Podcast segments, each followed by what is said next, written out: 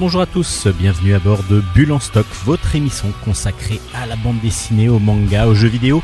C'est Steven au micro et nous sommes ensemble pour une heure, une heure afin de vous présenter bah, des nouveautés, des nouveaux albums qui devraient sortir, on espère assez rapidement, parce que nous sommes encore en confinement évidemment, ces bulles de confinement en ce moment. Mais on va continuer à vous parler de notre passion j'espère en tout cas pour vous aussi que c'est une passion, le 9e art, donc la bande dessinée. Alors on va commencer par la rubrique euh, manga, manga de Hélène évidemment, qui nous fait ça de son confinement à elle, et donc euh, c'est pour ça que le son des fois est un peu différent entre nos deux parties d'émission. Et puis je vous présenterai quelques albums de bande dessinée que vous pourrez commander éventuellement euh, sur des librairies indépendantes qui peuvent encore vous livrer ou alors bah, vous devrez attendre un petit peu afin de pouvoir euh, les lire en tout cas en physique. Vous pouvez aussi les télécharger enfin les, télécharger les acheter mais via des applications numériques. Allez j'espère que ce bilan stock vous euh, va vous plaire. Donc on passe tout de suite à la rubrique manga. Bonne émission à tous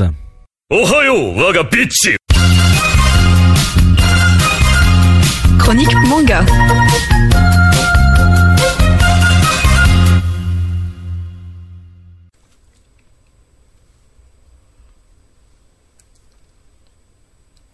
Minasan konnichiwa, bonjour tout le monde, j'espère que vous allez bien en cette période de confinement et que vous arrivez quand même à avoir les choses du bon côté, à profiter de ce temps que nous avons tous pour eh bien, je ne sais pas, vous relancer dans vos projets artistiques ou sportifs, etc. Il faut réussir à vraiment se recentrer sur soi, je pense, pour ne pas se laisser submerger par, euh, euh, la peine, le désespoir d'être coincé chez nous. Moi, j'arrive pour vous remonter le moral, je l'espère en tout cas, avec mes deux mangas que je vais vous conseiller de lire cette semaine. Et nous allons enchaîner tout de suite en commençant avec le tome 2 de Natsuko no Sake, écrit par Akira Ose et sorti aux éditions Vega. Alors vous avez déjà parlé du tome 1, euh, qui faisait à peu près la même taille que, que le tome 2, c'est-à-dire l'équivalent d'environ 3 tomes de manga normaux. Autant vous dire qu'il euh, faut se prendre beaucoup de temps pour euh, pouvoir lire et apprécier ce manga. Mieux vaut peut-être même le lire en plusieurs fois pour ne pas être trop facilement fatigué par son contenu. Alors, pour rappel, de quoi nous parle Natsuko no Sake c'est donc l'histoire de Natsuko, littéralement Natsuko no Sake, ça veut dire le saké de Natsuko, jusque-là c'est pas trop compliqué. Donc euh, il est question de cette jeune fille qui a grandi dans un village dans le département de Niigata. Alors, pour info, Niigata, c'est c'est un département qui est au nord de Tokyo et qui borde la mer du Japon, c'est-à-dire euh, l'océan qui sépare le Japon au continent. Alors, euh, Natsuko a pour objectif de fabriquer du saké à partir d'un riz spécial qui s'appelle le Tatsunishiki, euh, en mémoire de son frère décédé qui avait réussi à récupérer des graines de ce riz très rare qui avait même en fait disparu. Et cependant, son frère est décédé prématurément à cause d'une maladie et elle est complètement euh, désemparée et elle a envie d'aller au bout du rêve de son grand frère qui était de réussir à faire revivre le saké du Tatsu Nishiki. Dans ce manga, il y a plein de rebondissements. Il y a notamment une nouvelle question qui apparaît qui n'était pas du tout, enfin, qui était très peu présente dans le tome précédent, c'est la question du bio. D'ailleurs, je crois que parler de bio dans les années 80, puisque l'histoire se passe dans les années 80, est peut-être un peu anachronique, mais bon, c'est toujours très présent et là je, chipote un petit peu. Hein. Toujours est-il que cette question est omniprésente dans ce tome parce que notamment il y a à un moment donné l'intoxication des enfants de la région à cause d'un épandage aérien de pesticides, c'est-à-dire qu'un avion a survolé toute la zone pour euh, pulvériser, pardon, pour pulvériser des pesticides sur toute la zone agricole. Il faut savoir que nous sommes dans une région du Japon qui est principalement agricole et euh, donc il avait pulvérisé son pesticide plus tard que normalement et c'était l'heure à laquelle les enfants se rendaient à l'école. Il y a donc eu euh, beaucoup, beaucoup d'enfants qui ont été touchés, qui se sont retrouvés à l'hôpital très malades. Et toute cette question, enfin cet accident remet en question l'utilisation des pesticides. C'est d'ailleurs, euh, je trouve que du coup, alors que le manga se passe dans les années 80, ça le rend très concret dans une époque comme la nôtre où le bio justement revient à la charge et commence à être de plus en plus important pour tout le monde. On essaie tous autant que nous sommes d'améliorer notre euh, qualité, on va dire notre qualité alimentaire. C'est un peu bizarre dit comme ça, mais vous voyez ce que je veux dire. On essaie de trouver des aliments qui ont été mieux traités, qui ont été euh, traités avec moins de pesticides, qui viennent de régions plus près de chez nous. Et euh, ce qui est assez amusant, c'est que du coup, le manga se passe dans les années 80 et qu'il fait exprès de jouer là-dessus en disant un jour viendra où on sera obligé de revenir à un monde sans pesticides parce qu'on se rendra compte que tous ces produits chimiques qu'on utilise vont pourrir la terre.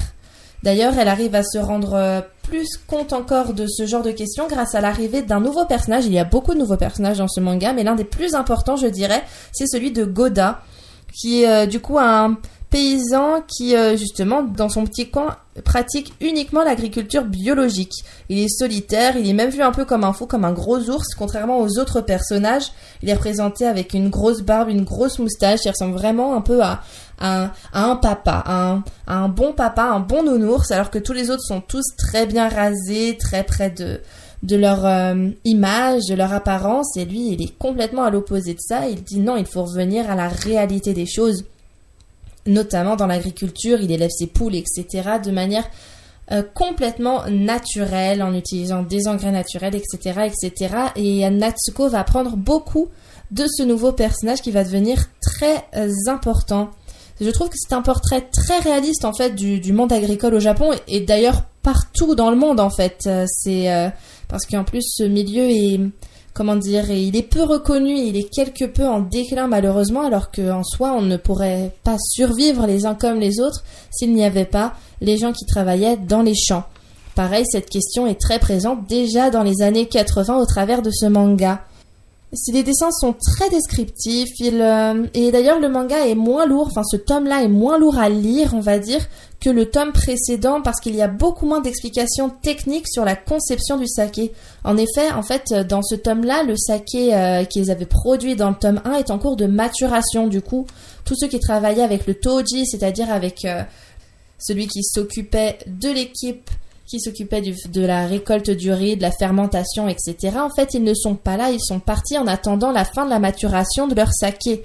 Ce qui fait que euh, dans ce tome-là, on est entièrement centré sur le travail de Natsuko qui a donc bien appris pendant le tome précédent avec nous et qui désormais met en œuvre elle-même toute seule avec ses petits bras, ses petites mains, tout ce qu'on lui a enseigné auparavant. Enfin, pour le moment, elle est vraiment encore au stade de, euh, la plantation, de s'occuper de ces germes de riz qui commencent à prendre forme, d'essayer. Elle a démarré avec 12 pauvres graines et après elle se retrouve avec euh, un champ de, je crois que c'est quand même 80 mètres carrés, ce n'est pas rien.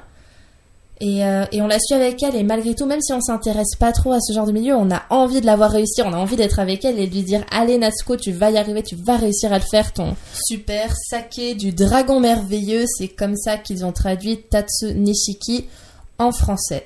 Je vous conseille vivement de lire ce manga si vous êtes intéressé par, euh, par exemple, la conception du saké ou la conception d'un autre alcool, parce que je pense qu'on peut tout à fait transposer l'histoire de Natsuko à un, viticulteur, par exemple. Ou alors, vous pouvez le lire si vous êtes, euh, je ne sais pas moi, nostalgique des années 80, parce qu'on est vraiment plongé dans un Japon des années 80. C'est très intéressant. On est dedans, on est avec les personnages. Le style de dessin, d'ailleurs, se veut très années 80-90, ça nous rappelle un peu les dessins dans Juliette Je t'aime, dans les euh, dans les dessins animés qu'on pouvait regarder dans le club Dorothée, etc. On est là-dedans, on est dans cet univers et si vous êtes nostalgique de ce genre d'histoire, je vous conseille vivement de lire Natsuko no Sake. Il faut quand même s'accrocher parce qu'il y a encore une fois beaucoup d'informations. Ce n'est pas un manga à mettre dans les mains d'un enfant tout simplement parce que le sujet ne l'intéresserait pas. Non, c'est vraiment un manga pour adultes, adultes qui s'y connaît et qui a envie de savoir encore plus de choses sur la conception du saké ou de n'importe quel autre alcool. Euh, j'ai beaucoup aimé ce manga. Il est, euh, qu'est-ce que je pourrais vous dire? Tout simplement, on, est content pour Natsuko, on a envie qu'elle avance, elle, elle retrouve des personnages qu'elle avait connus dans le tome 1 qui étaient partis, qui reviennent, il se passe beaucoup beaucoup de choses, on, a, on y a tellement d'informations qu'on a vraiment envie de, euh, de savoir si finalement elle va réussir à le fabriquer, son fameux saké qui est si exceptionnel et qui avait donc disparu. Elle essaie désespérément d'obtenir le soutien de, de son entourage qui sont sceptiques dans une époque où on ne jure que par les pesticides, par les engrais chimiques et elle essaie de corps et âme de se battre alors qu'elle n'est pas du tout de ce milieu face à des paysans qui sont euh, ancrés dans leur position et qui ne veulent pas changer d'avis et pour autant on va se rendre compte que avec ses petits bras elle va quand même réussir à, euh, à remettre enfin à relier à sa cause des personnes qui n'étaient pas du tout pour au début. Voilà, alors je vous redis les références du manga. Il s'agit donc de Natsuko no Sake par Akira Oze. C'est le tome 2 sorti aux éditions Vega Collection Seinen.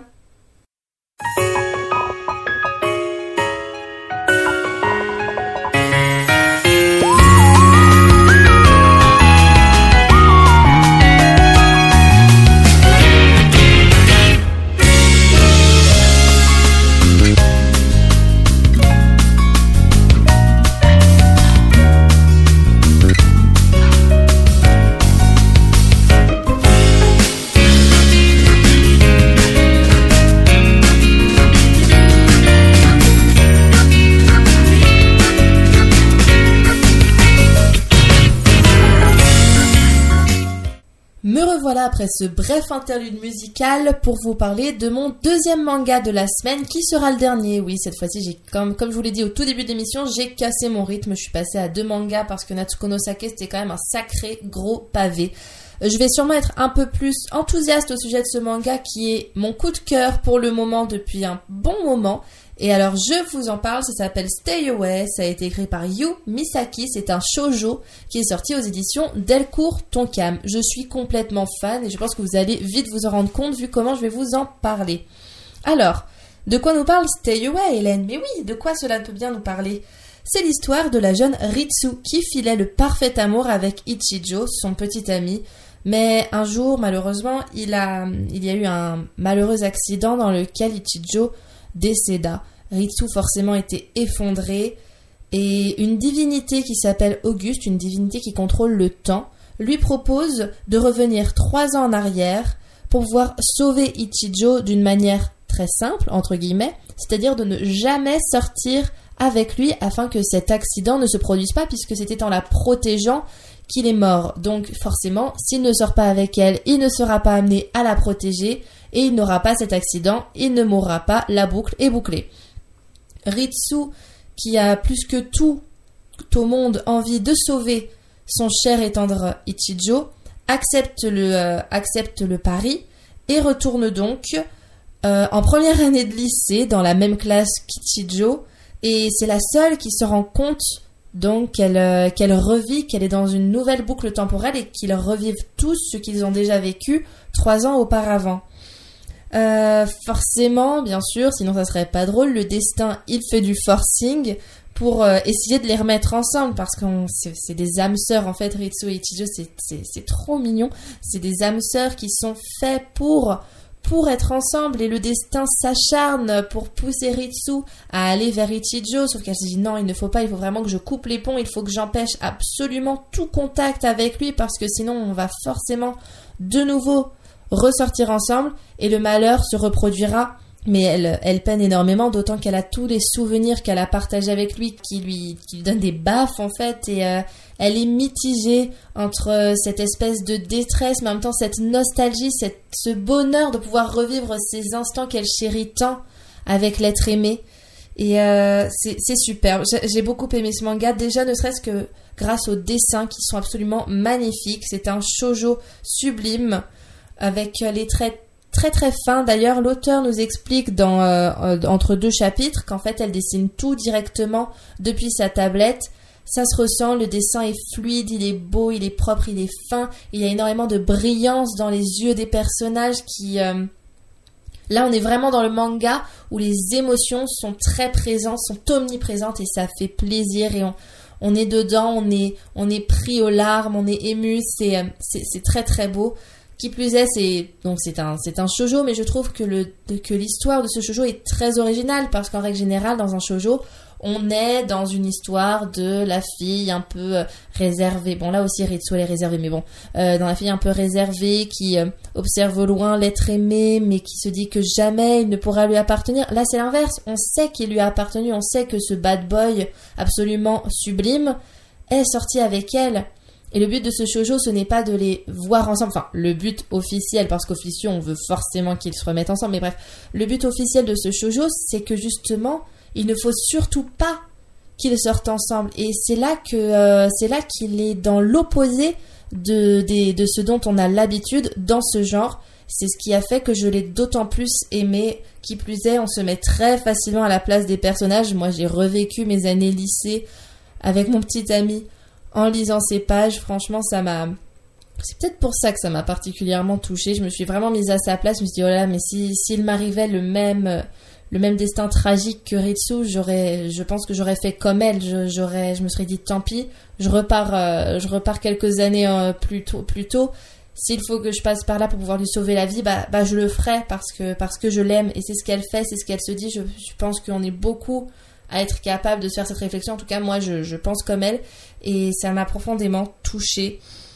Euh, la lecture est vraiment agréable. En plus, en plus, ce qu'il faut savoir, c'est qu'il y a eu un énorme rebondissement à la fin du tome qui nous donne vraiment envie de tout de suite voir, de tout de suite lire la suite. J'en peux plus, j'ai besoin de le lire. Le tome 2 est prévu pour le 1er juillet et j'espère vraiment que le confinement ne va pas retarder sa sortie. Sinon, je, je, je vais péter un câble. Je vais relire le tome 1 en boucle dans l'espoir que le tome 2 ressurgissent enfin. Enfin voilà, je, je vous redonne les références de ce manga qui m'a vraiment touché, qui est mon gros coup de cœur. Ça change de mes coups de cœur habituels qui sont plus dans le domaine du fantasy. Là, on est dans un shoujo pur mais je suis fan, j'ai vraiment trop aimé et je vous le conseille vivement. Il est, génial. Ça s'appelle donc Stay Away, écrit par Yu Misaki, sorti aux éditions Delcourt Tonkam. C'est un shoujo. Nous avons le tome 1 et je vous le redis, et je me le redis à moi, le tome 2 sort normalement le 1er juillet 2020 et je l'attends avec beaucoup d'impatience. Et voilà, c'est tout pour aujourd'hui. J'espère que ma chronique vous aura plu et intéressé. Peut-être que j'ai été un petit peu redondante, j'étais un petit peu fatiguée, je m'en excuse.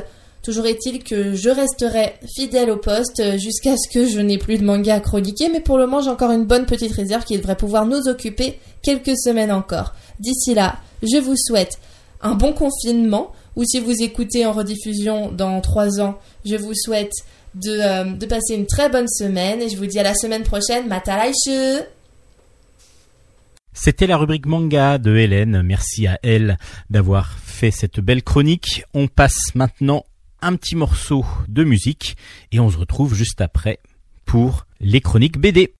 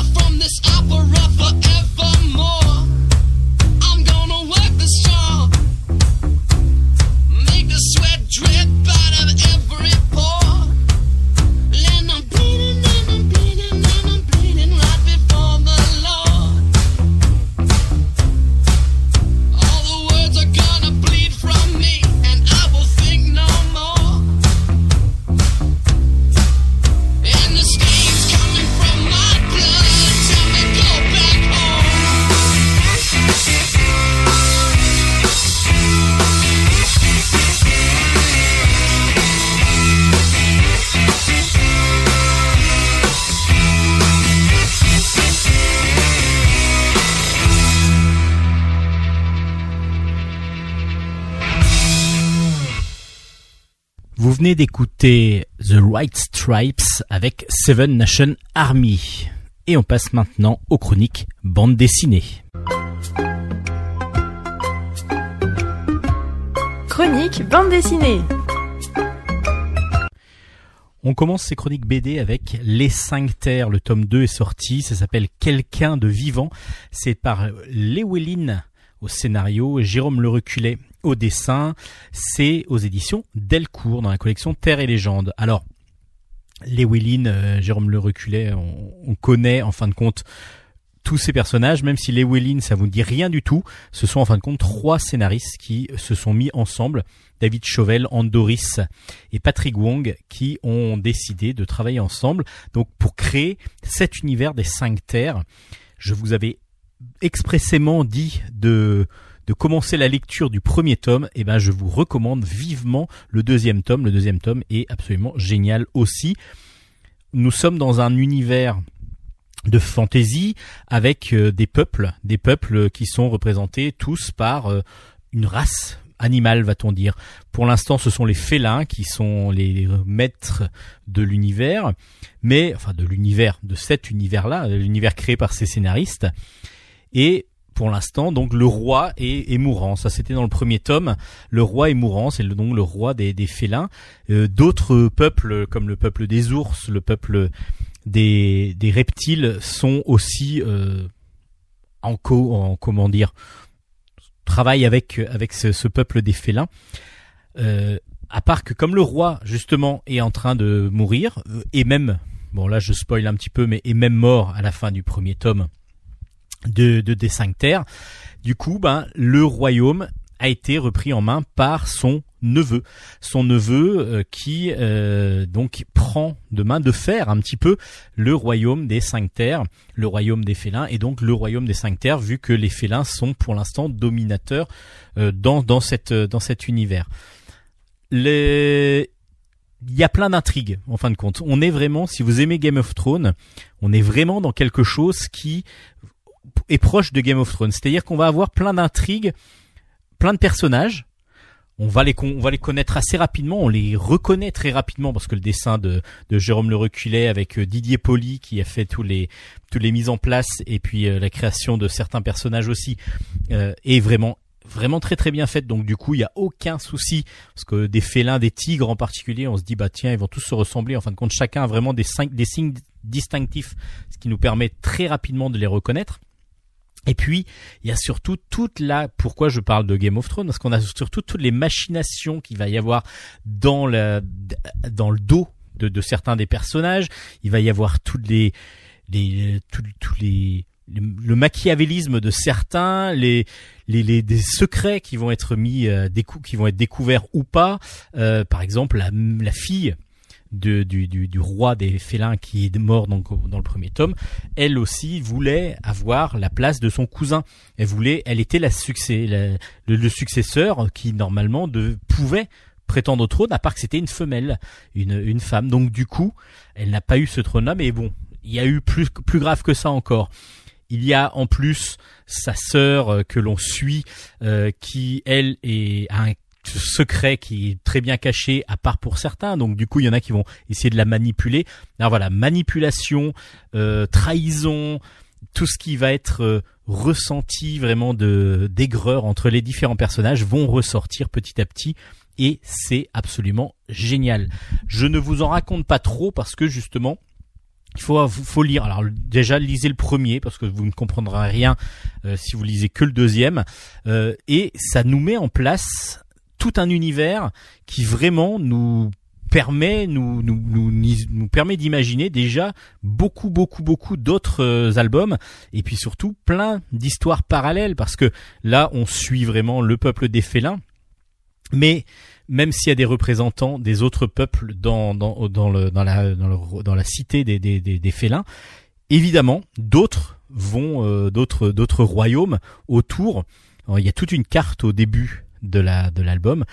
Tout ce royaume là, évidemment, est immense avec évidemment plein de personnages différents qui pourraient être euh, aussi euh, manipulateurs, qui pourraient aussi amener euh, tout ce que tout ce qui est tout ce qui est vraiment bonnes histoires à mettre dans cette dans ce royaume des cinq terres ces, ces albums-là, cette série-là commence vraiment, mais sur les, les chapeaux de roue, dirons-nous. Non, c'est vraiment absolument génial parce que graphiquement, ben du coup, Jérôme Le Reculet est, au top. Et puis, euh, est, vraiment euh, très doué pour qu'on puisse reconnaître, comme je vous disais, les différents personnages. Alors quand je vous disais que ce sont des, des félins, ce sont des félins, mais ce sont des têtes de félins, ce sont ils ont des, des pattes de félins, mais ils sont euh, de posture humaine, un petit peu comme dans Black Sad par exemple, qui est un, digne de représentant de, de ce style de, de. Et puis le scénario vraiment est millimétré et vraiment bien bien amené pour l'instant. On espère que ça va continuer. Euh, il y a pas, il y a moins, voilà, on découvre petit à petit tout ce royaume et vraiment une fois qu'on est rentré dedans, on est vraiment très très bien. Et comme je vous dis, on a l'impression de voir un petit peu euh, la série Game of Thrones. On est un petit peu dans le même style, euh, mais en bande dessinée. Ça s'appelle donc Les Cinq Terres. Le tome 2 est sorti. Quelqu'un de vivant aux éditions Delcourt. On continue avec un autre coup de cœur, vraiment un gros gros coup de cœur de, de Bulle en stock cette semaine, avec Un homme qui passe. C'est de Denis Lapierre au scénario, des dessins absolument magnifiques de Dany, et c'est dans la collection Air Libre chez Dupuis. Alors qu'est-ce que raconte un homme qui passe? Un homme qui passe, on va rencontrer dès le début sur une petite île normande qui s'appelle Chauzet. Euh, il y a une tempête, une grosse tempête, et il y a un homme, un homme cheveux blancs, euh, qui a quoi 60, entre 60 et 70 ans, qui, qui habite là, et qui a envie d'en finir. Apparemment, il a envie de se suicider, on ne sait pas trop pourquoi, on va essayer de comprendre. Mais, alors Paul, du coup, parce qu'il s'appelle Paul, va être rejoint par, euh, ben, va devoir même aller sauver une jeune demoiselle en détresse qui arrive en bateau de, donc, euh, de, de, de la de, de, la comment dire de la ville en face euh, donc euh, du coup de la elle est pas sur l'île donc elle traverse pour arriver sur l'île et il va aller la sauver. Elle va donc euh, le remercier il va l'amener chez lui et lui qui est complètement isolé va se prendre soin d'elle et puis il va euh, comprendre assez rapidement que Kirsten, Kristen pardon qui est la fille donc la jeune demoiselle qu'il a qu'il a aidé et en fin de compte travaille pour son éditeur parce que lui est un édit, euh, est un photographe qui voyage dans le monde et qui a fait un grand grand succès avec justement des paysages qu'il a vus un petit peu dans tout le monde entier et qui a fait un très très bel euh, ouvrage qui a beaucoup, qui a eu beaucoup de succès. Et du coup, son éditeur attend avec impatience le, nouveau, le nouvel ouvrage de Paul. Apparemment, vu dans quel état était Paul au début de l'album, il n'est pas tout à fait euh, enclin à le finir cette, euh, ce fameux ouvrage. Alors, qu'est-ce qui va se passer exactement? Bah, je vais pas trop vous en raconter. Pourquoi? Parce que il va y avoir un huis clos entre ces deux personnages qui vont petit à petit se dévoiler. Il y a quand même Kristen qui voit qu'il y a des photos accrochées un peu partout dans le dans la dans la dans la petite euh, dans la cabane de de Paul et qui représentent toutes des femmes. Donc peut-être est-ce qu'il était en train de travailler quand même sur son nouvel ouvrage avec une sélection de photos et lui à chaque à chaque photo va avoir quelque chose à dire sur ces femmes-là en fin de compte parce qu'il raconte que toutes ces femmes-là il les a rencontrées évidemment pour les photographier et surtout qu'il a eu une histoire avec elles. Chaque personne chaque, chacun des personnages va se révéler petit à petit. Euh, Paul à travers ses récits du passé et Kristen petit à petit va aussi révéler bah, son sa façon d'être sa façon de penser aussi euh, parce que euh, ça fait l'homme ressemble un petit peu à un macho qu'elle pourrait ne pas accepter. Mais il y a d'autres choses je ne vous en dis pas trop à part qu'il faut absolument lire cet album. Pourquoi? Parce que Denis Lapierre, ben on le connaît, hein, il, décrit à chaque fois des situations vraiment euh, du, de la plus belle des façons, avec euh, des petites touches à chaque fois qui font avancer l'histoire et qui nous donnent euh, vraiment une pensée et vraiment à penser tous les personnages philosophiquement, enfin pas philosophiquement, mais on reconnaît la psychologie de chaque personnage vraiment est bien approfondi, bien bien travaillé. Ça c'est vraiment un grand grand plaisir et comme à son habitude, il arrive à nous tenir en haleine avec cette histoire. Et puis Dany, Danny, euh, ben on le connaît pour euh, pour avoir fait des femmes magnifiques dans des dans certains albums un peu coquins même des fois, mais c'est aussi le dessinateur très poétique d'Olivier Rameau. C'est aussi le dessinateur de Histoire sans héros, un des plus beaux albums que qui m'est qui m'est qui m'est donné d'avoir lu, euh, que j'ai vraiment adoré et justement, il va reprendre un petit peu ce trait réaliste et là justement, il est carrément dans le réalisme mais avec toute la couleur qu'il arrive à donner habituellement dans ses autres dans, dans ses albums. C'est somptueux. C'est somptueux. Je ne les, je n'ai qu'un mot, c'est dire c'est somptueux. C'est magnifique. Les ambiances dans la, la, tempête, les premières planches dans la tempête sont sublimes, sont sublimes. Et ce qui est très très fort, c'est que lorsqu'il va raconter une histoire avec une des femmes qu'il a aimées, là, son trait va s'éclaircir s'éclaircir. Pourquoi? Parce qu'il ne va pas y avoir de contours dans ses dessins. Tout va être fait à la couleur. C'est absolument magnifique. Mais graphiquement, Dany là nous offre un album qui est somptueux, vraiment un, du pur bonheur, du pur bonheur graphique. Et comme Denis Lapierre derrière entraîne nous entraîne dans dans un récit dont on a envie d'avoir les tenants et les aboutissants et en même temps bah, on s'arrête très régulièrement pour apprécier de plus en plus le dessin de Dany c'est vraiment une grande, grande réussite. C'est un chef-d'œuvre, un vrai chef-d'œuvre, un homme qui passe. C'est aux éditions euh, Dupuis dans la collection Air Libre. Vraiment un pur, pur bonheur de lecture. Euh, graphiquement déjà, ben vous allez être scotché et en plus euh, le, scénario est vraiment très, très bien mené, petit à petit, par petites touches, et ça nous tient en haleine complètement. C'est, ça s'appelle donc un homme qui passe. Vraiment une grosse, grosse recommandation de Bulle stock.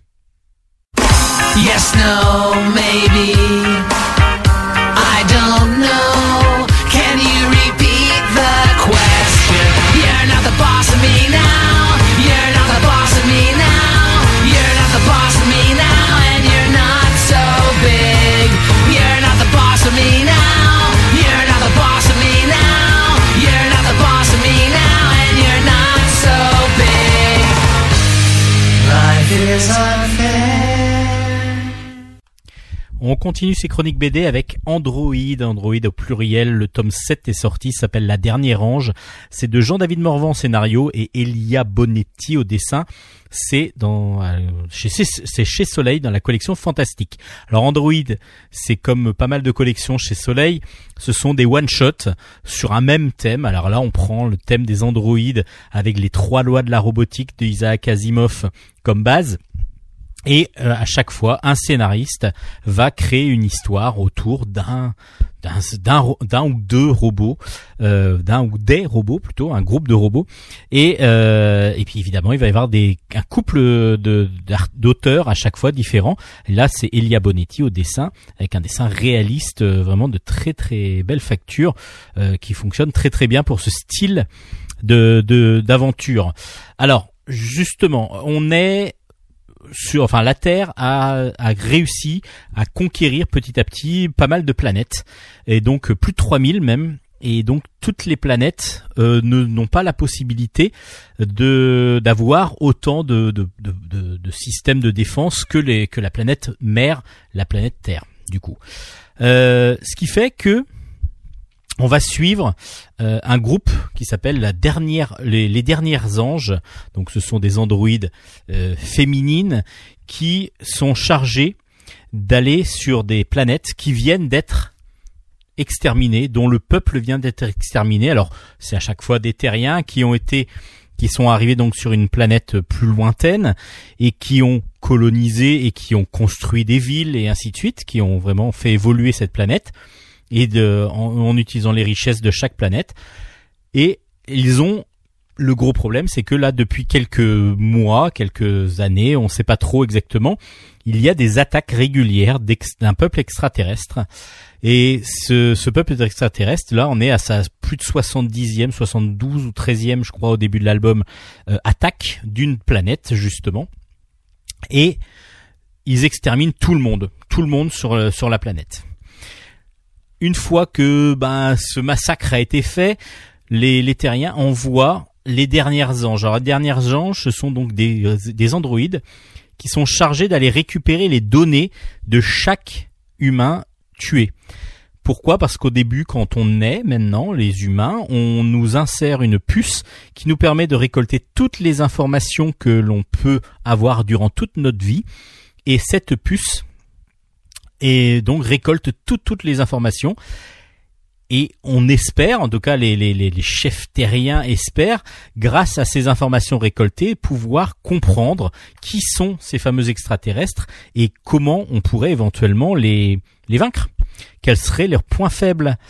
Alors, on va suivre un groupe de dernières anges et on va en particulier en suivre une. Une, pourquoi? Parce que, alors, dès qu'il, dès que cette, cette de dernières anges arrivent, elles sont chargées d'avoir un secteur où elles vont retrouver les corps et, récupérer grâce juste à, mettant la main sur sur le sur le cou de la personne récupérer toutes les informations. Mais une fois que cette opération est finie elles remontent dans leur vaisseau mère. Et là elles ont on leur vide toute la mémoire à part qu'il y a une androïde qui ne qui garde en mémoire tout ce qu'elle a récolté. Et petit à petit, elle va donc, grâce à ces, à ces informations et grâce à ces, ces images qu'elle a, petit à petit, elle va découvrir des, des, une chose particulière pour elle, ce sont des sentiments. Petit à petit, elle va avoir des sentiments et un sentiment de, de peur, d'insécurité et un sentiment euh, de, de, de colère et ainsi de suite. Donc elle va commencer à avoir des sentiments ce qui fait qu'elle va devenir pas humaine, mais quasi quoi, en fin de compte. C'est ce qui va différencier les androïdes des humains. Évidemment, ce sont les sentiments que peuvent avoir les humains et qui vont pouvoir générer évidemment des actes différents en fonction de chaque humain. Donc cet androïde là qui n'a pas de nom, euh, va aller sur une, une mission avec une 74e attaque ou je crois que c'est ça et cette 74e attaque, ben, elle va, euh, lors de, cette récolte d'informations, elle va voir un enfant qui s'enfuit. Mais cet enfant, du coup, ben, est vivant vu qu'il s'enfuit automatiquement, c'est assez logique. Elle va le poursuivre pour pouvoir le protéger. Elle a ce côté protecteur qui s'est mis en place euh, pour euh, pour protéger ces enfants-là. À part que c'est un piège. C'est un piège. Elle va se, elle va se faire enlever. Alors pourquoi exactement elle se fait enlever? Bah, tout ça, vous allez le comprendre en lisant la suite de cette de ce très très bon album, parce que Jean-David Morvan justement met en place un système qui est vraiment euh, simple à comprendre et qui est vraiment efficace, parce que dès le début de l'album, on comprend tout. Grâce à une narration un peu spécifique, c'est que on est dans une narration à la troisième personne. Donc euh, euh c'est, on sait pas trop qui parle, on comprendra petit à petit. Et puis pourquoi surtout cet androïde se fait enlever? Et pourquoi euh, elle, qu'est-ce qui se passe exactement et qu'est-ce qui va se passer du si on sait qu'elle est qu'elle a son qu'elle a qu'elle a des sentiments et que du coup elle peut récupérer elle peut garder les informations euh, avec elle. C'est très très bien fait. Vraiment le scénario de Jean-David Morvan est vraiment euh, aux petits oignons est vraiment super bien fait. Et il distille petit à petit des informations et ça nous entraîne dans quelque chose de très très prenant euh, malgré le fait que bah, ce soit dans un futur très lointain on arrive à comprendre vraiment tout les tout tout ce qui se passe et vraiment les, les, les lois de la robotique sont là vraiment mises à rude épreuve dirons-nous. Euh, Elia Bonetti a un dessin réaliste euh, et avec euh, qui il utilise en plus des couleurs qui sont vraiment très euh, voilà, qui, qui, fonctionne super bien parce qu'il y a un côté rigide par moment euh, et puis froid on va dire du dessin euh, pour qui, qui nous permettent de mettre en valeur les, les androïdes et en même temps on arrive à avoir de l'empathie pour cet androïde là qui n'a pas de prénom donc du coup on n'arrive pas à la différencier obligatoirement des autres elles ont toutes le même visage et ça fonctionne, ça fonctionne quand même. Donc euh, c'est très très fort parce que on arrive à avoir de l'empathie pour cet Android et on essaye de comprendre ce qui va se passer. C'est pas obligatoirement super gay complètement. Je vous laisse voir la fin. C'est vraiment un très très bon one shot. Et justement dans ces collections là, comme euh, les nains, les elfes et ainsi de suite, on est des fois sur des montagnes russes avec du très bon qui va côtoyer du vraiment pas beaucoup moins bon euh, que ce soit scénaristiquement ou graphiquement, même si graphiquement quand même on est toujours à un niveau quand même très très fort. Là vraiment cet album là, euh, scénaristiquement et graphiquement, il est vraiment très bon parce qu'il y a une bonne unité entre les deux, entre le dessin et le scénario. Ça s'appelle donc Android, le tome 7 s'appelle La dernière ange, c'est de Jean-David Morvan et Elia Bonetti aux éditions Soleil. Et puis un album où justement j'ai eu un peu plus de mal moi à me plonger dedans. Euh, et j'ai eu plus de mal justement à suivre aussi. Ça s'appelle Ciel sans pilote. C'est le tome 1 qui est sorti aux éditions Zephyr. C'est un scénario de Wallace, des dessins de Agosto. Et du coup, bah, on est vraiment dans un univers comme dans la collection Zephyr, dans, comme dans les éditions Zephyr, euh, autour de l'aviation, autour de la guerre en particulier, euh, beaucoup le thème de l'aviation évidemment. Euh, là, on va suivre, donc on est en, en, dans, en 44, on est en Angleterre et on va suivre deux personnages, une femme une femme qui s'appelle Louise Simon. C'est une jeune femme qui est ingénieure chimiste spécialisée dans la recherche nucléaire et qui a découvert, enfin en tout cas elle pense avoir découvert, que les Allemands avaient une avancée technologique qu'ils voulaient mettre en place. Et cette avancée technologique, c'est des fusées, des missiles qui pourraient être lancés de Normandie directement sur l'Angleterre. Donc ces missiles-là, pour elle, sont au point. Elle veut prouver, et elle va prouver, elle va essayer de prouver que ces missiles sont capables d'arriver, euh, de traverser la Manche pour atteindre euh, Londres en particulier, en tout cas l'Angleterre. Et euh, donc du coup, elle est pas obligatoirement pour l'instant, il faut vraiment qu'elle convainque, qu'elle arrive à convaincre vraiment les supérieurs. On voit même le général de Gaulle et, et on, on essaye de, voilà, elle essaye vraiment de prendre sa place dans un monde quand même encore très macho parce que du coup euh, une femme scientifique enfin une femme déjà lorsqu'elle arrive dans un bar par exemple bah c'est voilà une belle nana euh, point barre. On n'est pas sur le côté ingénieur et spécialiste dans un grand domaine scientifique. Et puis on suit en parallèle un homme qui s'appelle Doug Hunter qui lui est un pilote de chasse qui est vraiment super talentueux même un héros euh, de, de, guerre, mais qui reste toujours dans l'ombre parce qu'il n'a pas une grande gueule comme certains de ses collègues et qui au contraire euh, donc reste plutôt euh, plutôt en retrait malgré ses faits vraiment remarquables et vraiment très très bons.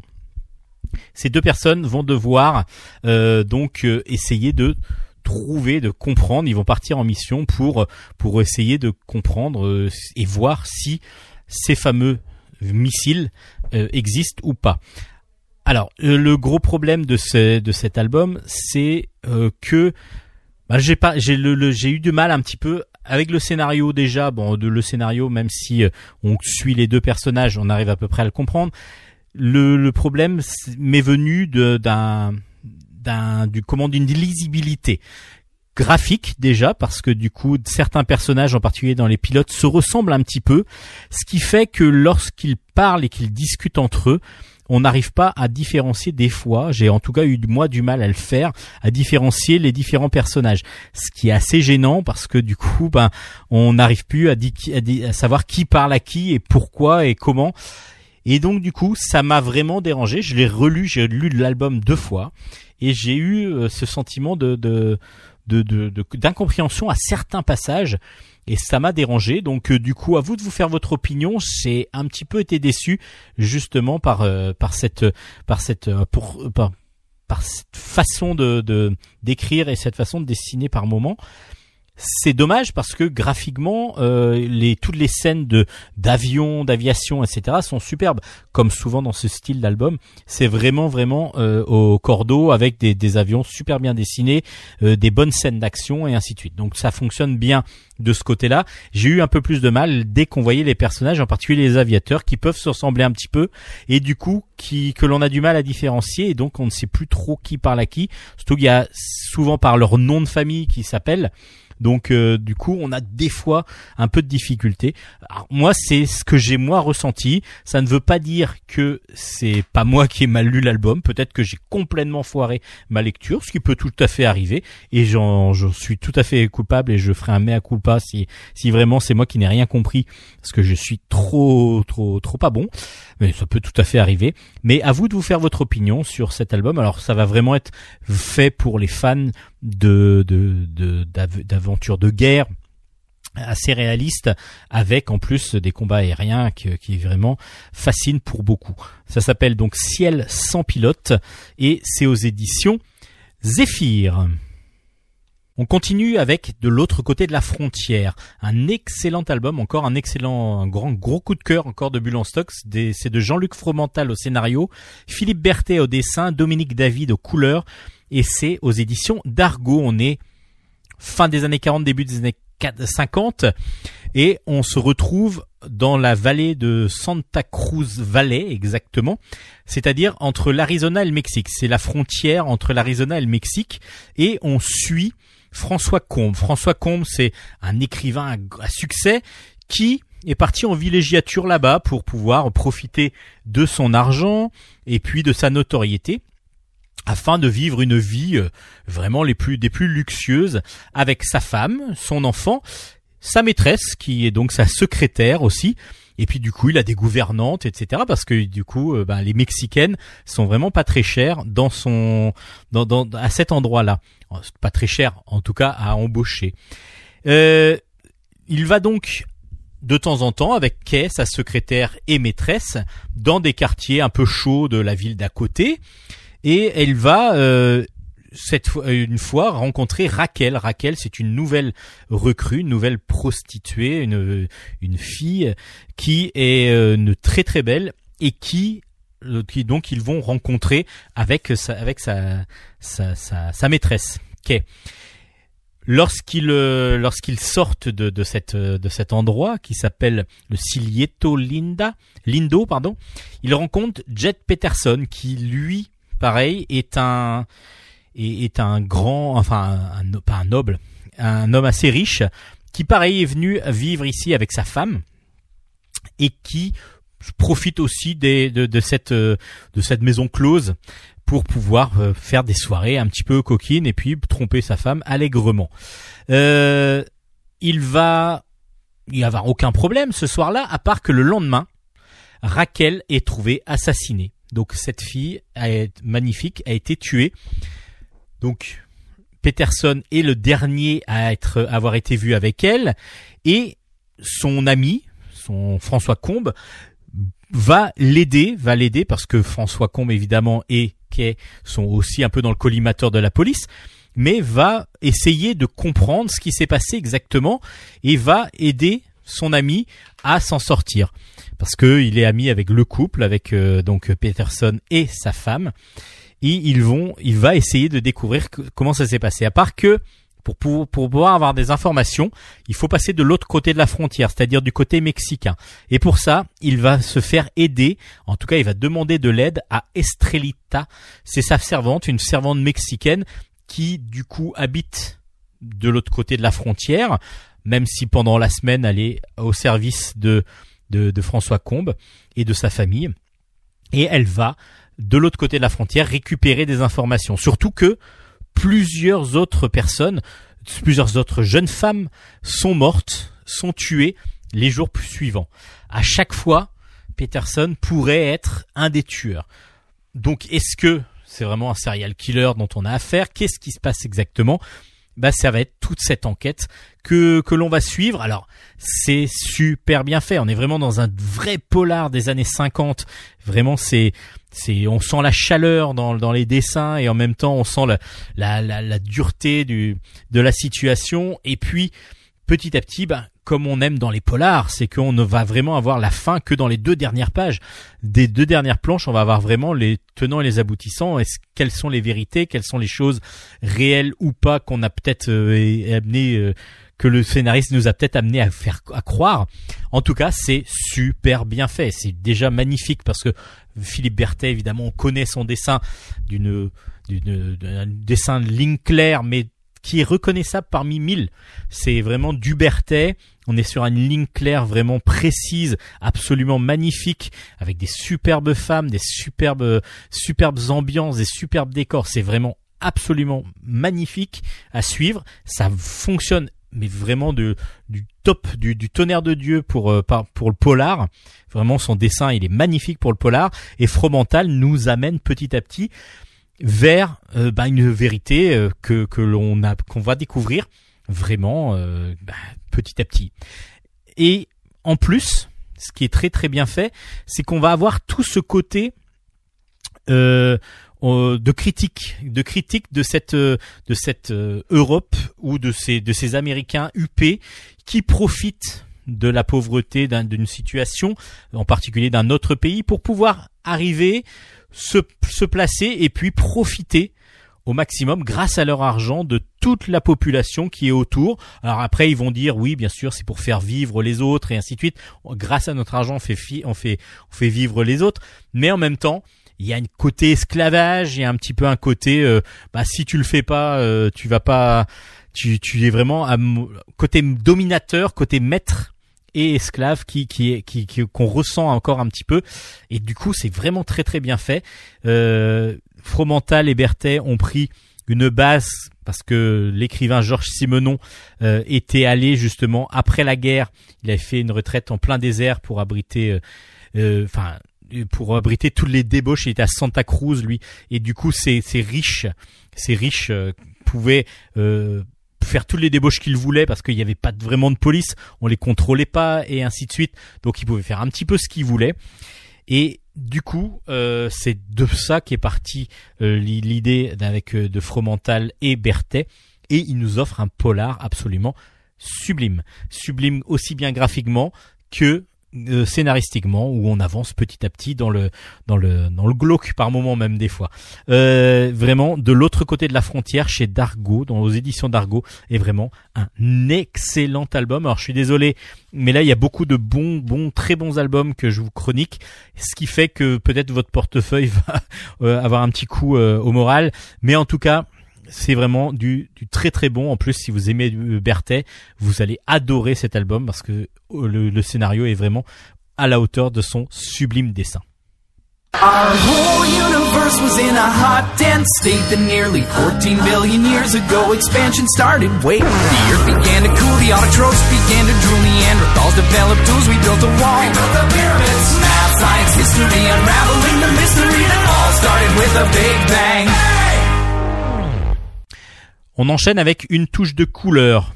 Comment j'ai perdu ma mère, trouvé mon père et fait face aux addictions de mes parents? C'est de Jared J. Kroskowska, pardon, et c'est aux éditions Delcourt. Alors vous avez compris que ça va être un roman graphique là dont je vais vous parler, et tout est dit quasiment dans l'album. On va suivre Jared, Jared qui est donc euh, le, dessinateur, l'auteur qui présente sa vie. Sa vie, c'est en fin de compte un, un gamin qui euh, vit avec ses grands-parents et on, dès le début on, a, on comprend qu'il vit avec ses grands-parents, euh, qui nous explique qu'il a pas vu beaucoup sa mère. On va comprendre aussi rapidement que sa mère, bah pourquoi euh, elle est, elle est, elle est pas là parce que elle est, euh, elle est cocaïnomane et héroïne, euh, héroïnomane plutôt. Donc elle est, euh, elle est accro aux drogues. Elle est, c'est une droguée qui a été donc pas rejetée par sa famille, mais si un petit peu répudiée par sa famille. Donc ses grands-parents ont quand même pris en charge l'enfant qu'elle a eu d'un d'un d'un amant de passage.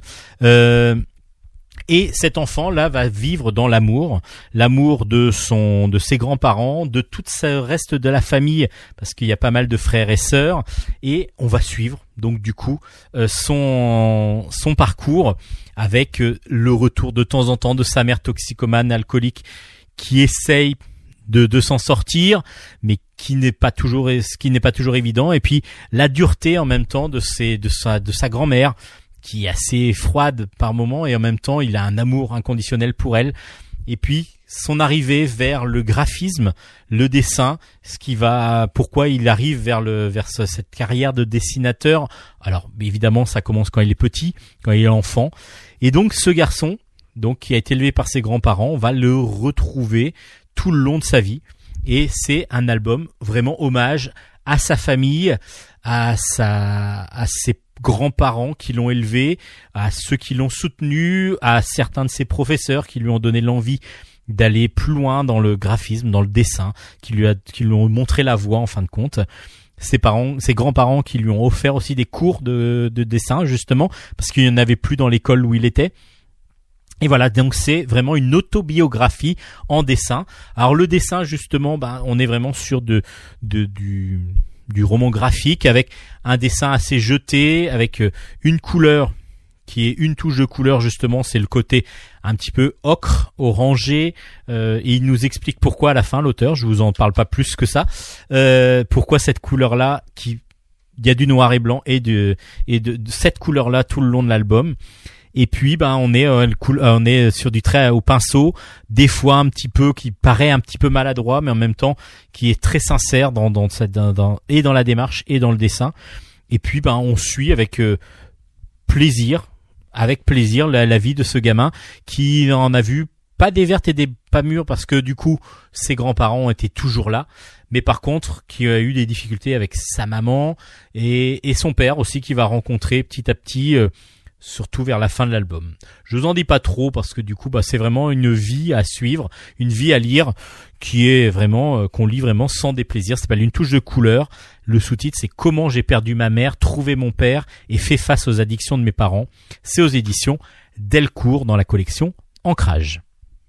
On enchaîne avec un autre album complètement bah, une sorte d'ovni on va dire Euh, ça s'appelle Crépuscule Velvet c'est de Vittoria Moretta euh, une, autrice italienne, et c'est aux éditions Sarbacane. C'est un one-shot qui va nous mener dans un univers complètement fou, euh, surréaliste par moment.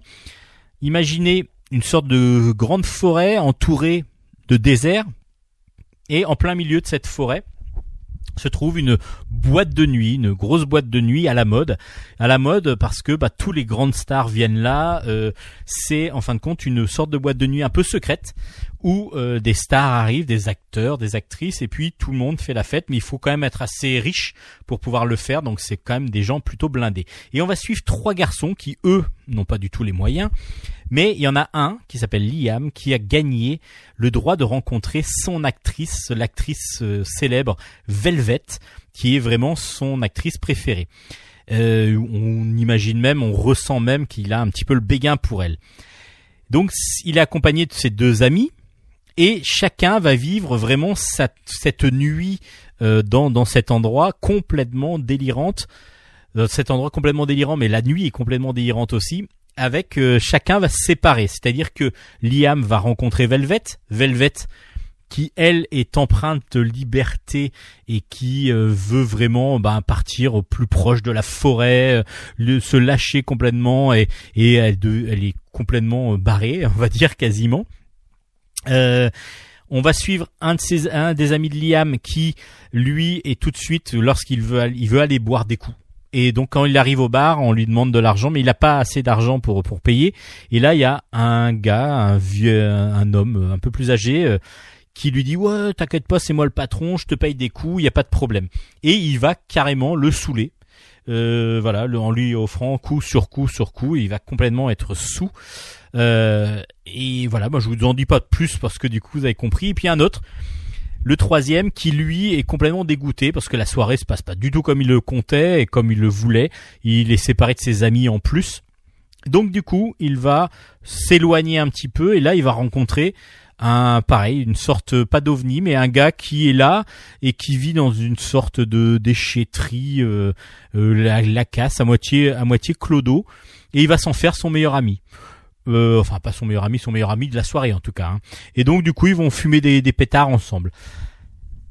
Ce serait dans les années 70, on pourrait presque dire que c'est un peu psychédélique dans les dans, dans la façon de de, de de faire dans cette soirée complètement folle qui pourrait euh, qui pourrait qui peut partir dans tous les sens et justement ça part à un moment donné dans tous les sens parce que chaque personnage est complètement barré surtout ben, pas ces trois jeunes qui viennent d'arriver mais surtout tous les autres autour et puis euh, il faut compter aussi avec un groupe de scouts qui eux font du scoutisme donc un scout des scouts très religieux qui sont très croyants qui arrivent ben, dans cette fête et euh, comme ils font du scoutisme juste à côté, chacun va réagir complètement différemment et ça va être complètement fou. Alors la fin est complètement barrée.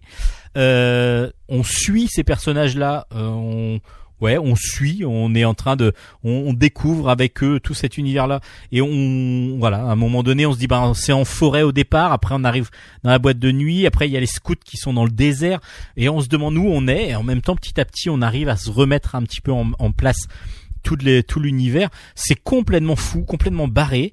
Le dessin en plus est un dessin euh, assez jeté, mais où on a vraiment une sorte de ligne claire, mais un petit peu floue. C'est-à-dire, enfin, pas flou, mais euh, qui, qui, qui, qui, comment dire, est une est souple. C'est très souple, c'est euh, déformé. Les personnages sont des fois déformés, les mains et ainsi de suite sont sont très longues. Euh, donc du coup, il faut pas vous attendre à du dessin euh, très classique avec des proportions super bien respectées. On est vraiment sur du dessin jeté. Euh, c'est vraiment le propos, vraiment les personnages et la, la folie des personnages qui est vraiment mise en avant. C'est un voyage. C'est un voyage initiatique. C'est un un very bad trip, comme euh, le dit la- l'attaché, de- la- le, le- service de presse. C'est vraiment quelque chose de, voilà, une sorte d'ovni graphique et une sorte d'ovni aussi dans le dans le scénario. Alors, il faut s'accrocher par moment, c'est-à-dire qu'on se dit, ben voilà, qu'est-ce qui pourrait arriver d'autre? Et puis, ben, il arrive des trucs qu'on pourrait jamais imaginer. Donc, il faut accepter ça. Et puis après, va se laisser porter. Et je pense que c'est l'expérience que j'ai moi subie. Euh, j'ai peut-être été un petit peu déçu par la fin, mais bon, en même temps, qui est complètement logique avec le reste. Donc c'est complètement fou. C'est c'est très très drôle à certains moments. Et puis les personnages réagissent tellement différemment de ce qu'on pourrait penser que on est complètement euh, à l'opposé des fois de, de, de, de la situation et de la logique de la situation. C'est vraiment très bien fait. Crépuscule Velvet, une on va dire une sorte de de proposition euh, à vous à faire de voyage complètement euh, un petit peu barré à vous de le faire ce voyage. J'espère que vous le ferez aussi. Et euh, voilà vous allez je pense apprécier pour certains le voyage. D'autres vont être vont se dire oulala là là, où je me où je suis parti là? En tout cas c'est une expérience à vivre. Crépuscule Velvet aux éditions Sarbacane on continue avec une BD un peu plus adulte avant de passer à des choses peut-être plus familiales avec Ghost 111. C'est un scénario de Marc Esterzal et Henri Scala et Marion Mousse au dessin. C'est dans la collection Millefeuille de chez Glénat. Alors là, on est vraiment sur non pas du polar, mais de la réalité du terrain même carrément. Euh, dans, alors évidemment, il va y avoir une enquête, il va y enfin, c'est quand même dans le milieu du policier, mais on est sur de la réalité. Pourquoi? Parce que Henri Scala est un commissaire de police. Il est de commissaire de police depuis 20 ans et il a donc écrit ce scénario, coécrit ce scénario pour nous présenter Ghost 111. Alors Ghost 111, c'est qui? C'est quoi? On va parler de Goran Stankovic, qui lui est un, un homme euh, plutôt euh, bien sous tout rapport à la base, qui essaye de, s'en sortir au maximum pour élever sa fille. Sa fille est, est élevée par lui et sa mère, enfin la mère de, Goran et non pas la mère de la petite. Euh, on va comprendre à un moment donné pourquoi sa mère n'est pas avec lui. Et lui il fait tout pour que sa fille puisse s'en sortir. À part que, ben voilà, quand on est, quand on vient d'un pays étranger, quand on n'a pas obligatoirement beaucoup de bagages, euh, on va dire euh, scolaires, ben on fait des petits boulots. Et puis quand on perd son permis en plus, ben on va perdre son boulot justement de ou de, de transport et de de, de, de, travail dans, dans, dans tout ce qui est milieu de la voiture. Et donc il se retrouve un petit peu en galère. Il va accepter, il va accepter un plan où il va juste devoir faire le le guet pour pouvoir pour un trafic. Alors, il sait pas exactement ce que c'est, il s'en fout même du tout. Lui, ce qu'il veut, c'est gagner un peu d'argent pour pouvoir subvenir aux besoins de sa fille. À part que il va se faire choper, il va se faire avoir, enfin toute la bande va se faire avoir même, et lui en étant que guetteur et, et donc juste euh, transporteur, c'est-à-dire qu'il doit faire juste un petit convoi, un petit, trajet en voiture, et il va se retrouver en, galère et donc euh, en garde à vue. Et tout, tout, tout va le mener. Donc on va voir comment l'inspecteur va pouvoir euh, mener la garde à vue et ainsi de suite. Et on va, il va passer un deal avec Goran en disant voilà, je te lâche, tu es libre, il y aura pas de poursuite contre toi. En tout cas pour l'instant, si tu me donnes des, infos. Et donc, Goran va devenir un indique. Un indique pour la police. Alors, évidemment, il va y avoir d'autres choses parce que petit à petit, il va gagner de l'argent grâce à ça parce qu'il faut savoir qu'un indique euh, pour la pour la police nationale est rémunéré en fonction de ce que dit et des, informations que re- qu'ils reçoivent, que reçoit la police. En tout cas, c'est c'est comme ça que c'est présenté dans l'album. Je pense que c'est réel parce que justement Henri Scala est commissaire de police et qu'il qu'il est qu'il est au courant de tout. Donc c'est pour ça qu'il y a une partie réelle, partie réalité qui est très très impressionnante et justement il y a tout le jargon de la police lors des interrogatoires, euh, tous les tous les raccourcis euh, qui- qu'ils font dans, dans leur dans leur façon de parler, qui est expliqué et c'est très très intéressant pour ça parce qu'on est vraiment en immersion totale dans quelque chose qui est très réaliste et en même temps on est aussi ben, dans, dans l'aventure de, de, de Goran qui petit à petit va se sentir de plus en plus à l'aise dans son milieu, dans son, avec sa façon d'être indique. Mais bon, en tout cas, je vous en dis pas trop parce que ça va évoluer évidemment plutôt euh, bah, dans, dans, dans différents sens. Je vais pas trop vous en dire parce que j'ai j'ai peur de trop spoiler. C'est vraiment du un très très bon euh, très très bon album, un très très bon one shot parce qu'on est vraiment intégré, on, on sent la réalité. C'est un petit peu comme euh, certains films qui sont réalisés sous couvert d'un d'un bah, Olivier Marshall par exemple qui était ancien au- ancien flic aussi qui fait maintenant des réalisations qui avait fait un très bon quai des 36 quai des Orfèvres par exemple où évidemment ayant vécu ça évidemment il était au fait de tout ce qui se faisait et euh, savait exactement comment le présenter aux gens là Henri Scala permet ça aussi permet d'avoir quelque chose de très réel dans cet univers euh, de polar, euh, de de- d'enquête, etc. dans le dans le dans la banlieue actuelle, avec un dessin de Marion Mousse qui est vraiment euh, très assez qui, joue beaucoup avec le noir, le blanc. On est euh, dans un dessin assez anguleux. On n'est pas loin d'un Mignola, par exemple, un petit peu dans le style Mignola, avec joué beaucoup sur les sur les ombres, sur les sur les grands aplats noirs. Et, et du coup, ça fonctionne très très bien. Regardez juste la couve, vous allez tout de suite euh, voir un petit peu l'ambiance que qu'arrive à donner euh, dans certaines planches euh, Marion Mousse, qui est qui est vraiment un très très bon dessinateur. Oui, c'est un dessinateur, ce n'est pas c'est Marion, je pense, et c'est pas Marion du coup.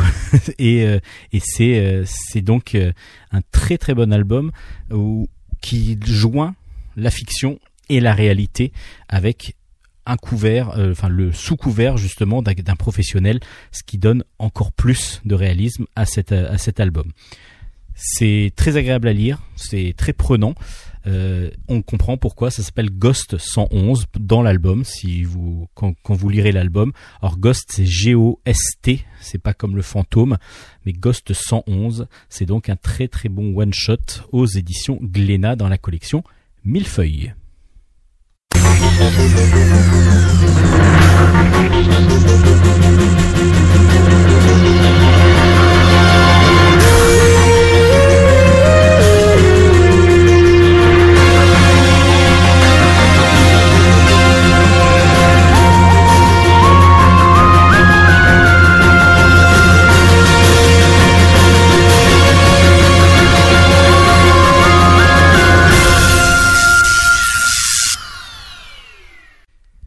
Allez, on va finir cette émission de Bulle en stock avec deux albums. Alors, un premier très jeunesse, c'est même un album, c'est même plus un, livre pour enfants, la, princesse qui n'aimait pas les princes charmants.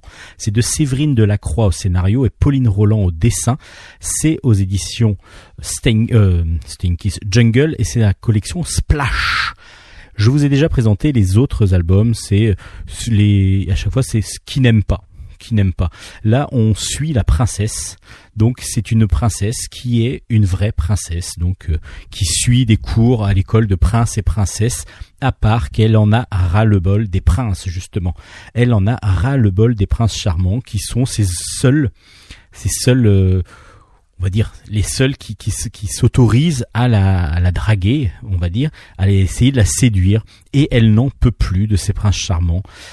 Donc, du coup, elle va tout faire pour que euh, on n'arrive pas à se qu'elle arrive à se défaire en tout cas de ces princes charmants. Elle va même déguiser son lama de compagnie parce qu'elle a un lama de compagnie quand même, c'est quand même fort pour une princesse. Son lama de compagnie en faux prince charmant pour faire croire à son père qu'elle veut se marier avec ce prince charmant. Donc c'est très drôle.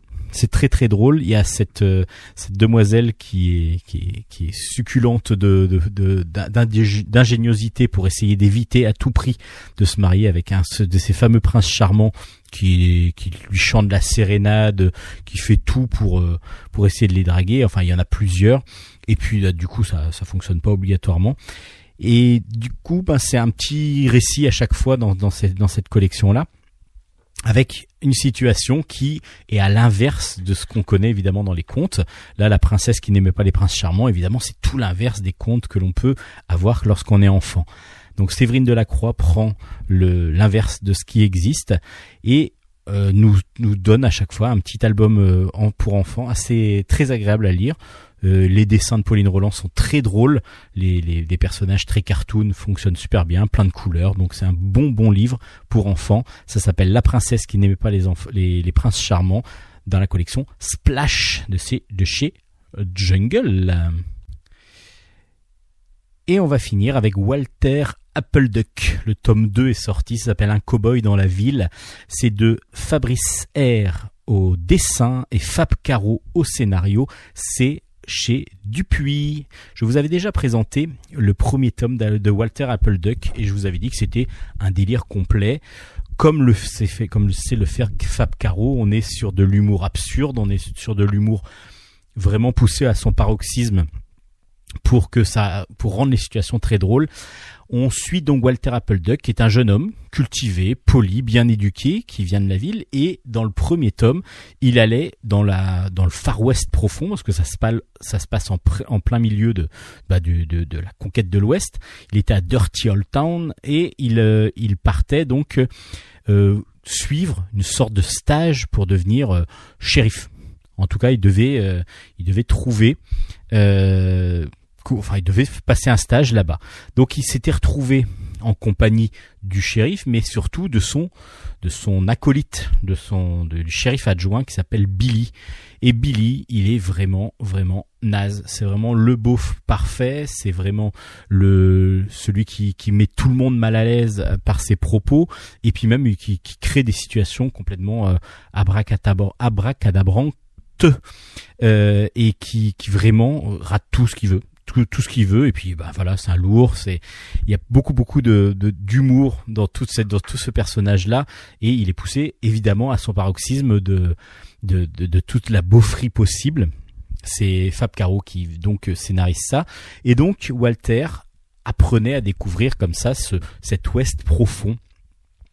Pour remercier Billy d'avoir d'avoir euh, d'avoir euh, d'avoir accepté de faire cette euh, de devenir maître de stage dirons-nous. Walter l'invite dans la ville. Et là du coup ça va être l'inverse évidemment. C'est euh, c'est Billy qui va découvrir la ville et tous ces tous ces à côté euh, complètement bah voilà il va y avoir évidemment le loup lâché dans la bergerie un petit peu. C'est un petit peu comme ça. Et donc bah, ça va donner encore plein de situations. Euh, aller voir une exposition d'art moderne avec Billy évidemment ça devient complètement farfelu. Euh, lui, il comprend absolument rien à ce que peut être l'art.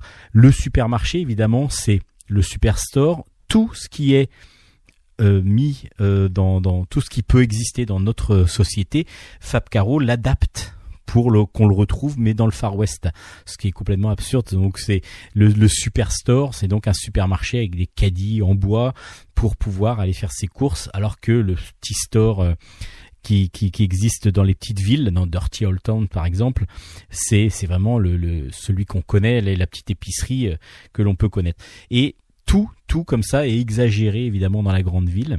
Dans la ville, il y a les bouchons de, de carrioles et ainsi de suite. C'est très très drôle. Et Billy va essayer de comprendre et de découvrir comment il faut comment il faut enfin être et comment se comporter dans cette grande ville. Puis après, ben, il va en plus, évidemment, comme dans le premier tome, tomber amoureux d'une jeune demoiselle qui est, qui se veut être la prof de Walter. Et puis, ben, ça va pas se passer, évidemment. Il est, c'est pas, il est pas si bon dragueur que ça, en fin de compte, Billy. Même s'il a l'impression d'être le meilleur, c'est vraiment pas ce qui va se passer. C'est super drôle. C'est très, très bien vu. C'est très parodique, évidemment. C'est plein de, plein quiproquos, plein de, plein de, plein folie, plein, plein d'humour. Évidemment, ça c'est quand même la base de Fab Caro, mais surtout plein de jeux de mots, par exemple. C'est super bien fait. Et euh, on, adore, on adore ce dessin complètement euh, lâcher ce dessin très très cartoon de Fabrice R qui permet comme ça d'avoir une liberté, une, une souplesse dans le dessin. On a vraiment l'impression qu'il bouge quasiment, donc c'est pour ça qu'on est vraiment dans du dessin qui ressemble à, à du dessin animé. Et puis euh, donc cet humour absurde que Fab Caro adore. Alors c'est par strip de de de quatre, enfin de, de deux bandes à chaque fois et on va vous allez vous régaler. Vous allez vous régaler. Euh, vous allez adorer cette euh, ce, ce, cet album comme vous avez peut-être adoré le premier. Ben si vous n'avez pas si vous connaissez pas Walter Appleduck, lisez les deux. Lisez les deux, ça c'est vraiment que du bonheur. Et si vous avez apprécié le premier, vraiment, vous allez adorer le deuxième. Euh, voilà, le dessin est génial, il est très vivant, il est très drôle. Il y a plein de petits détails qui font que euh, regardez juste les cactus quand ils traversent, quand ils, voyagent, c'est super drôle. Et puis euh, il y a plein de détails qui font que c'est, le dessin est super drôle. Et puis le propos de Fab Caro est super réjouissant, super drôle et vraiment c'est un excellent album en espérant que ça continue à être une série et que ce soit pas trop redondant. Ça s'appelle Walter Appleduck, le tome 2 est sorti aux éditions Dupuis et c'est cet euh, album qui va clore cet épisode de Bulle en stock.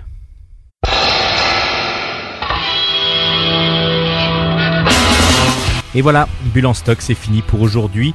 Vous pouvez nous retrouver, retrouver surtout l'ensemble des albums chroniqués, toutes les références sur la page Facebook de l'émission Bulle en stock, Bulle avec un S. Euh, vous pouvez aussi nous laisser des messages évidemment et sachez aussi que toutes les émissions sont téléchargeables, sont podcastables sur toutes les plateformes euh, les plus euh, diverses et variées, les plus connues, les moins connues. En tout cas, vous pouvez gratuitement vous abonner et vous pouvez bien sûr récupérer les informations, toutes les émissions et les offrir, les partager. Tout est libre et gratuit. Vous avez absolument le droit de le faire. En tout cas, on vous laisse. C'est votre émission aussi mais on vous laisse l'émission complètement libre. Merci à Hélène d'avoir euh, donc euh, participé encore cette fois à cette émission un peu spéciale. On se retrouve la semaine prochaine. Merci à Nicolas pour diffuser, pour les, toutes les diffusions sur Radio Grand Paris. Et on se souhaite euh, ben, un bon confinement, restez en, sécurité au maximum si vous le pouvez. Et puis ben, merci à tous ceux qui nous aident au quotidien à vaincre tout, ces, tout ce virus euh, et puis tout, tout ce qui va autour évidemment. Merci à eux. Allez, on se dit à la semaine prochaine. Bye bye. D'ici là, portez-vous bien. Ciao.